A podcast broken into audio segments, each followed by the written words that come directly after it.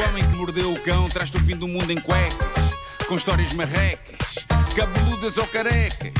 Do nada das por ti a pensar, elecas, elecas, elecas, elecas, elecas.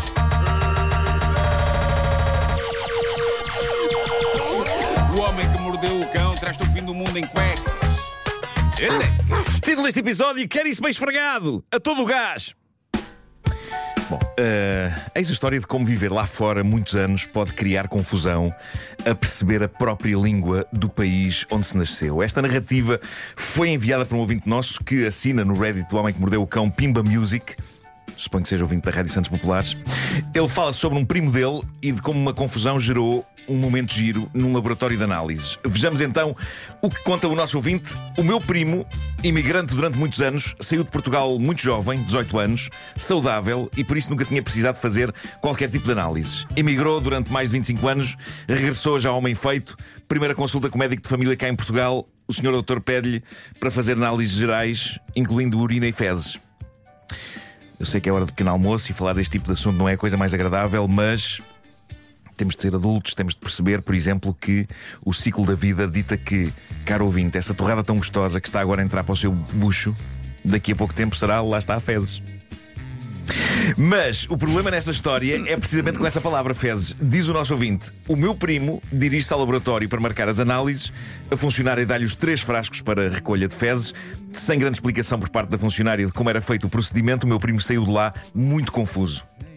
Quando eu estava a ler esta história pela primeira vez, eu questionei-me o que raio poderia o primo do nosso ouvinte achar tão confuso no conceito de recolher amostras do que fizesse naqueles recipientes, não é? Não há grande ciência nisso. Mas só depois se percebeu qual o problema. O primo do nosso ouvinte, quando chegou a casa, disse à esposa: Dizem que tenho de fazer análises aos gases. Que? Fezes, gases, mesmo número de letras, alguma proximidade na sonoridade. O homem tinha estado 25 anos no estrangeiro, o português já não lhe saía nem entrava com a mesma fluidez. E diz o nosso ouvinte: A minha prima, igualmente imigrante, habituados os dois a outro tipo de palavreado, apesar de achar estranho não se envolver na história, deixou o meu primo fazer a colheita conforme, conforme ele achasse mais prático. E agora vem a parte mais espetacular desta aventura. Diz ele: durante três dias, o meu primo, cada vez que tinha vontade de dar um pum, corria para a casa de banho com o frasco e, após fazer a colheita do gás, apressava-se a fechar a tampa Epá, para este não evaporar. vamos ver uma coisa. Espera aí. Veio, veio! Veio, veio rápido! Traz o frasco, traz o frasco. pá. Abre a tampa! Fecha a tampa! Foram três dias nisto. É. Pá, imaginem este homem, este pobre homem. Andou a enfrascar gases durante três dias, aflitíssimo com a possibilidade de eles se perderem caso não fechasse rapidamente a tampa. que stress. No quarto dia, diz o nosso ouvinte, realizado com a colheita, o meu primo dirige-se ao laboratório para fazer as restantes análises. Ele levou os frascos! Quando a funcionária pediu os frascos da amostra de fezes, o meu primo entregou-lhe três frascos vazios. Quer dizer, não estavam propriamente vazios. Não né? estavam vazios, teoria, exato. Caramba, foi um investimento de três dias em enchê-los. De gás. Aliás, diz-se que Eh, ficam lá. Parece que sim. Diz que os gatos ficam sim, lá. Sim.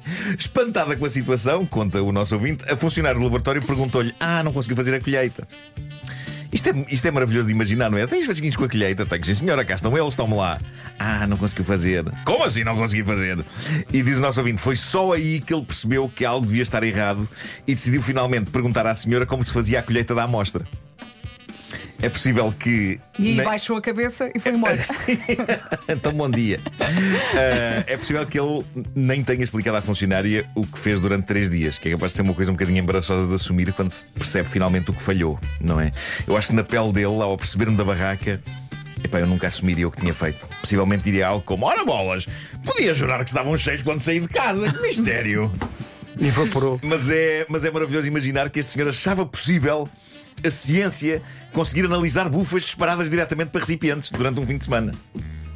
Foi muito criativo. Pá, não anda longe do tipo de raciocínio bizarro que, me- que me levou a enfiar uma revista inteira num aparelho de fax. Já aqui contava ainda não há muito tempo, não é? Exato. Eu não julgo este tipo de coisa. Se em vez de fezes eu tivesse percebido gases, epá, eu consigo imaginar ao passar um fim de semana de frasco na mão, à espera de cada momento em que sentisse que vinha aí um para guardar. É, pá, que situação. que situação.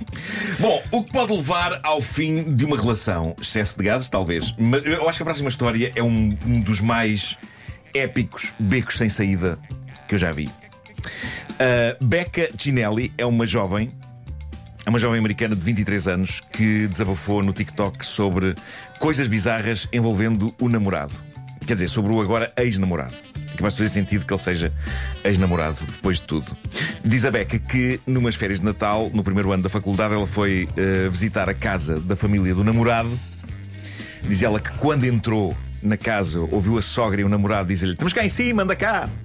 Eh, ela percebeu que estavam na casa de banho e quando abriu a porta, diz ela que se deparou com o seguinte quadro: o namorado, 22 anos de idade, estava nu na banheira, sentado, de pernas cruzadas, num banho de imersão para aí com quatro dedos da altura d'água, enquanto a mãe o esfregava com uma escova de banho, Oi, oi. lavando-o vigorosamente.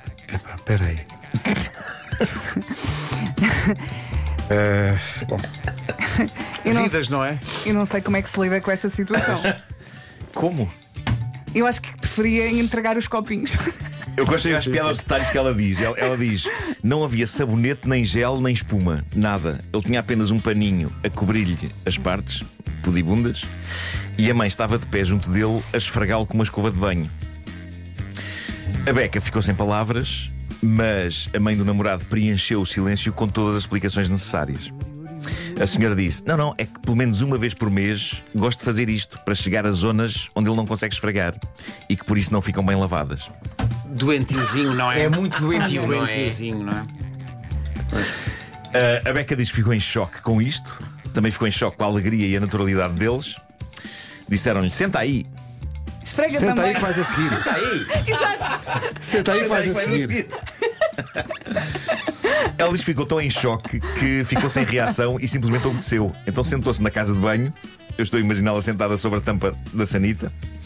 E diz que ficou ali meia hora, meia hora, enquanto mãe e filho tentavam manter viva a conversa. E a mãe lavava o filho adulto todo com a escova. Diz ela agora: eles deviam estar na cadeia por aquilo. E eu devia estar na cadeia por ter aguentado quase meia hora ali sentada a falar com eles.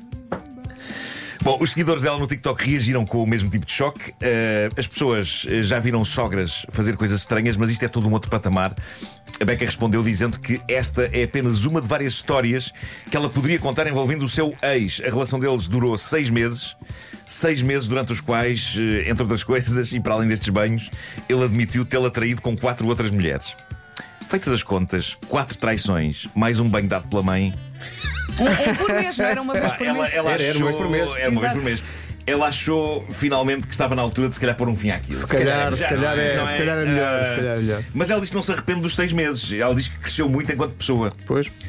Pá, a partir do momento em que se vê o namorado adulto numa banheira com a mãe a lavá-lo, isto é o tipo de coisa que amadurece uma pessoa. Claramente não o namorado, que está A a ser esfregado agora é pela mãe na banheira. sempre que essa miúda passa no isto- elefante azul, pensa, pensa nela, não é? Exato. Mas é uma imagem traumática, não é? Quase é. como ir à guerra. Não, É pá, não queres.